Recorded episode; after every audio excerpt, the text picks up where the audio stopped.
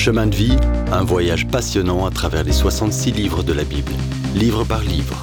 On regarde aujourd'hui la lettre de Paul aux Philippiens du chapitre 1 verset 14 au chapitre 2 verset 6. On y voit que l'évangile de Dieu n'est pas entravé.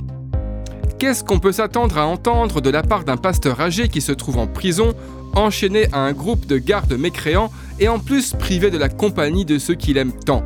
On s'attendrait à entendre du découragement, du défaitisme, de la frustration, de l'amertume, peut-être. À moins d'avoir partagé la pensée de Christ, comme ici l'apôtre Paul. Au contraire, même s'il est confiné dans une sombre prison romaine, son cœur est plutôt animé par la joie que la bonne nouvelle de l'amour de Christ y fait brûler, et qui produit des résultats stupéfiants, non seulement parmi ses geôliers, mais aussi dans la vie d'autres chrétiens. Malgré les circonstances, Paul reste positif quant à sa situation. On peut bien se demander pourquoi. Qui verrait dans l'emprisonnement quelque chose de positif? Surtout à cette époque où les prisons étaient insalubres. Eh bien l'apôtre Paul, parce qu'il sait que la puissance de l'Évangile atteindra son heureux but dans les vies de tous ceux qui l'entendent et qui croient. En réalité, Paul voit plus loin que lui-même, il voit le grand plan de Dieu.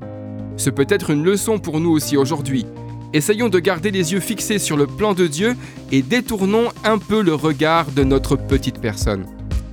Paul croit aussi que les Philippiens seront poussés à vivre plus courageusement en entendant l'Évangile et en croyant.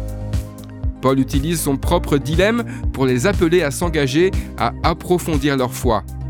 Ce dilemme est de savoir s'ils préfèrent rester en vie assez longtemps pour encourager les Philippiens avec la vérité ou être avec Christ, c'est-à-dire mourir, en gros, est-ce mieux de vivre pour partager la bonne nouvelle ou être avec Jésus? Accroître notre foi est toujours le but de Jésus quand il œuvre dans notre vie, que ce soit dans la liberté joyeuse ou dans ces temps douloureux d'incertitude et d'adversité. Quoi qu'il en soit, rester centré sur Jésus est la chose la plus importante qui soit. Alors il les pousse à continuer de vivre pour Jésus alors que le monde autour d'eux ignore sa grâce. Il veut qu'ils vivent au-dessus du brouhaha et qu'il montre au contraire l'attitude de Jésus en restant unis dans l'esprit et en étant prêts dans la joie à souffrir pour son nom. Avec une même passion pour l'Évangile, Paul exhorte ses amis de Philippe à rester forts face à la persécution et à adopter une attitude généreuse pour contribuer aux besoins d'autrui. Les autres, quel mot important dans le corps de Christ. Pour tout chrétien, ressembler à Christ signifie avoir son attitude, penser comme lui. Ne pas faire passer tes désirs ou tes besoins en premier. Plutôt, cherche à te rendre humble et à servir ceux qui t'entourent et dont les besoins sont immenses. Finalement, passe ta vie à faire connaître Jésus au monde, lui qui a tellement besoin que Jésus lui donne la vie. Un besoin crucial. Est-ce bien ce que tu veux faire chaque jour de ta vie? Demande à Dieu de t'aider à vivre généreusement, à servir les autres et à te concentrer sur ce qu'il leur faut. Penser aux autres avant toi, c'est laisser la pensée et le cœur de Jésus-Christ modeler ta vie.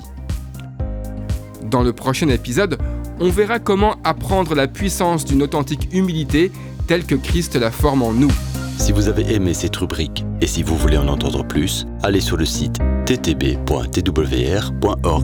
ou téléchargez l'application. Retrouvez-nous aussi sur chemindevie.info. Vous voulez nous dire comment Dieu change votre vie par sa parole? Envoyez-nous un message sur WhatsApp au 07 81 46 39 39. À bientôt!